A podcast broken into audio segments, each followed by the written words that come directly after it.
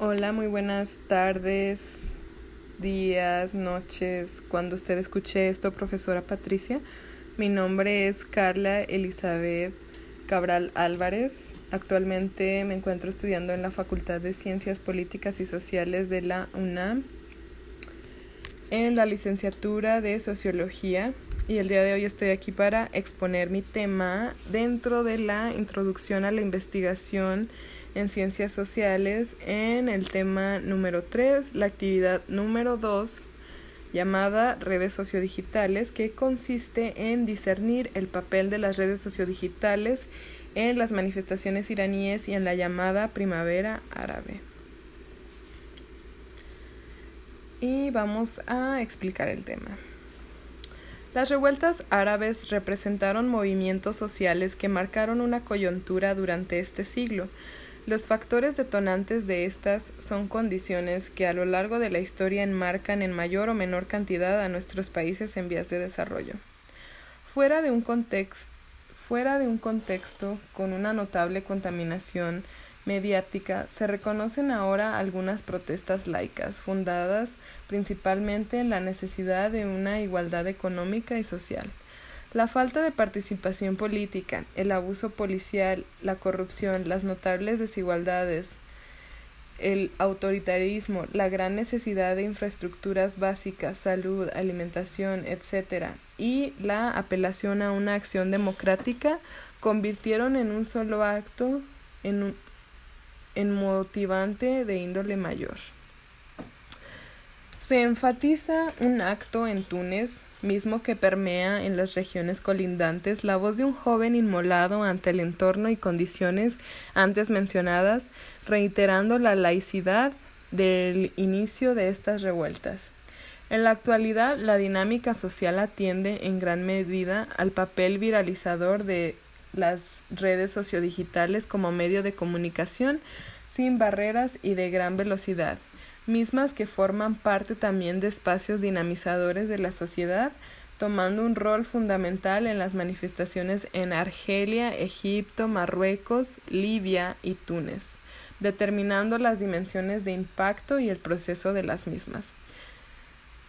Un factor de la agitación social fue la actividad y participación juvenil, patrón común en todas las protestas, dado que los jóvenes inmersos en el Internet y las redes sociodigitales fueron el medio para lograr la organización y esparcimiento de la información en el resto de los países implicados. La primavera árabe es el nombre que mediáticamente circuló en redes en este periodo surgen una serie de manifestaciones de carácter popular y político, las cuales condujeron a la caída de las dictaduras de Ben Ali en Túnez y Osni Mubarak en Egipto, una fase pacífica, así como el reforzamiento de la violencia en Yemen y la guerra civil en Libia. Mohamed Bouazizi en diciembre del 2010 representó la inconformidad inmolándose frente al movimiento que precedió a la conocida primavera árabe. Logró dar paso a una serie de movimientos que derrocaron la dictadura de su país, la cual durante más de dos décadas mantuvo el poder. Túnez contaba con políticas menos restrictivas en materia de información y comunicación, siendo posible que el sacrificio fuera difundido con cierta facilidad a lo largo de los países vecinos. De manera póstuma, este joven de 26 años recibió el premio Sájarov 2011 y The Times lo escogió como personaje del año. Sin duda alguna, dos notables reconocimientos que llegaron a oídos de países vecinos. Gracias a las redes sociodigitales existió una gran cobertura de él y de los propios alcances políticos y sociales que representó. Tan pronto ocurrió en Túnez esto, más pronto de lo previsto y con mucho más alcance, gracias a la prontitud de las redes, otros jóvenes comenzaron a contagiarse de dicha forma. No solo el conocimiento internacional del suceso ocasionó que Egipto tuviera su propia revuelta, sino que las implicaciones posteriores con el derrocamiento del poder y la visualización de la humanidad de los tenesinos. tunecinos. Egipto, el contagio de una inmolación y sus implicaciones. Tras los acontecimientos en Túnez, las revueltas comenzaron a extenderse por las principales ciudades de Egipto. Ahora, la plaza de liberación del Cairo se convertiría en el centro de las manifestaciones en contra del presidente Mubarak. En un intento desesperado en este lugar, las medidas restrictivas no tardaron en aparecer. El propósito era detener la organización de miles de jóvenes que podían ser incitados por lo acontecido en Túnez. En este contexto, aunque el gobierno intentó detener los planes de aquellos que se organizaban por las protestas, fue un esfuerzo inútil. Los medios de comunicación social y digital ya habían hecho su trabajo. Las autoridades egipcias intentaron cortar el acceso a Internet, sin embargo la velocidad de información salió de sus manos.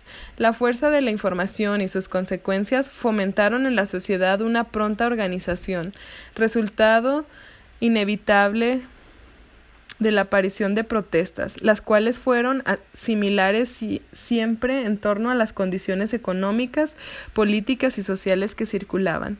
Debido en gran medida por su propio proceso electoral como elemento reductor de la tensión social, las manifestaciones en las principales ciudades del país se concertaron sin ser una amenaza nacional.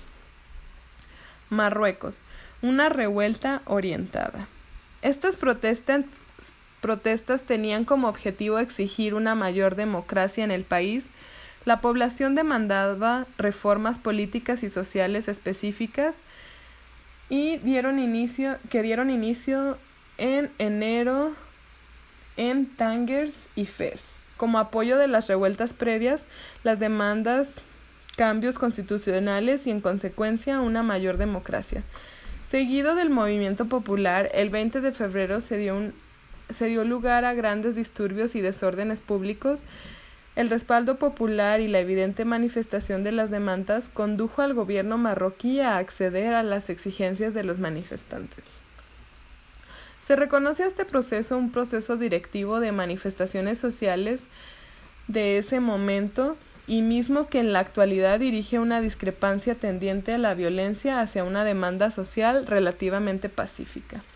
En términos digitales, pese a tener que afrontar dificultades propias de la revuelta, las redes de comunicación e información permiten la rápida resolución de protestas, reconocer la opinión pública que rodea a la sociedad y permite también llegar a la conciliación. Argelia, la revuelta contenida. Tras un régimen instaurado desde 1999 por el presidente Bouteflika y casi al unísono de Bouazizi, el desempleo, la falta de vivienda, la inflación en el precio de los alimentos, la corrupción, la falta de libertad de expresión y las pobres condiciones de vida son la razón que mueven la demanda juvenil. Esta comparación con las anteriores, las manifestaciones fueron más violentas y menos masivas. En este caso, una característica de contención es la represión y el control informativo. Al mismo tiempo, la violencia atiende a la gran necesidad de cambio. Sin embargo, pese a los esfuerzos de los grupos dinámicos de la sociedad, sigue estancada y su sociedad civil paralizada. Libia, la revuelta violenta.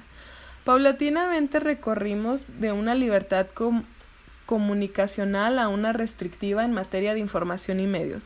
El dinamismo de la web es sin duda alguna parte inherente de la respuesta social, tanto se nutre de ella como es también una de sus consecuencias. En Libia, la oligarquía y la corrupción son parte de la vida diaria. La política se mantiene ajena a la sociedad y en este contexto de una protesta pasó a una revelación y en consecuencia el violento uso de la milicia. El inicio inminente de esta revuelta es la detención de un abogado y activista de derechos humanos en la, en la ciudad de Benghazi. Sin cesar a partir de, ese de este momento, la cifra creciente de víctimas soldados, manifestantes y en conjunto un numeroso grupo de muertes anunciadas por el control de Gaddafi y este permitiendo la intervención de terroristas africanos a la escena. En este caso, una herramienta que había sido utilizada para exigir justicia social se había convertido en un arma de terrorismo social. Tras la muerte del dictador Gaddafi y la rápida desintegración del débil ejército libio, numerosas milicias armadas han intentado tomar el control del poder en el país. Dentro de ellas, las organizaciones yihadistas han sido las más fuertes. Estas organizaciones terroristas han utilizado los medios sociodigitales y el Internet para desintegrar el país y agregar adeptos a sus ideales radicales. Muchos segmentos de, de la población, entre ellos mayormente jóvenes, han decidido unirse a dicha organización terrorista, un hecho sin duda lamentable. El comportamiento social en la era de la comunicación resulta fútil cuando los contextos no son los adecuados. En contraste, es una herramienta vital en términos de la sociedad civil organizada. El Internet y las redes sociales pueden ser un arma muy útil al momento de organizar a la sociedad con un fin común, el fin que perseguía el fin que se perseguía en la primavera árabe, la igualdad, la justicia y la dignidad del pueblo. La llamada primavera árabe es un claro ejemplo de cómo un conjunto de individuos divididos geográfica y socialmente pueden llegar a formar grupos capaces de realizar demandas específicas al mismo tiempo y en casi todos los casos se alcanzan cambios tangibles. El medio de difusión acerca de los hechos desde Túnez hasta Libia ocasionaron que la información no solo circulara dentro de dichas regiones y las colindantes implicadas, sino que se convirtieron en una ventana que el mundo ocupó para reconocer la situación de estos lugares y al mismo tiempo el enfoque de las regiones de Medio Oriente cambiaron. Ahora estamos reconociendo a personas en igualdad de necesidades sin facetas idénticas en valores, dignidad y respeto, se humanizó a las víctimas que levantaron las voces. Los alcances de las redes sociodigitales también enmarcan los procesos, las réplicas y sus más íntimas expresiones. Finalmente, los movimientos migratorios son una evidencia de la necesidad de una mejor calidad de vida, la posibilidad de acceder a un desarrollo humano contando con las condiciones adecuadas que den parte a la movilidad a la movilidad social de estas regiones. Son solo causantes inamovibles de las revueltas pacíficas o violentas. Las cifras de análisis entre migraciones y pérdidas humanas se reducen siempre a las demandas sociales, a la información, al alcance y a la decisión de la sociedad por exigir lo, lo necesario.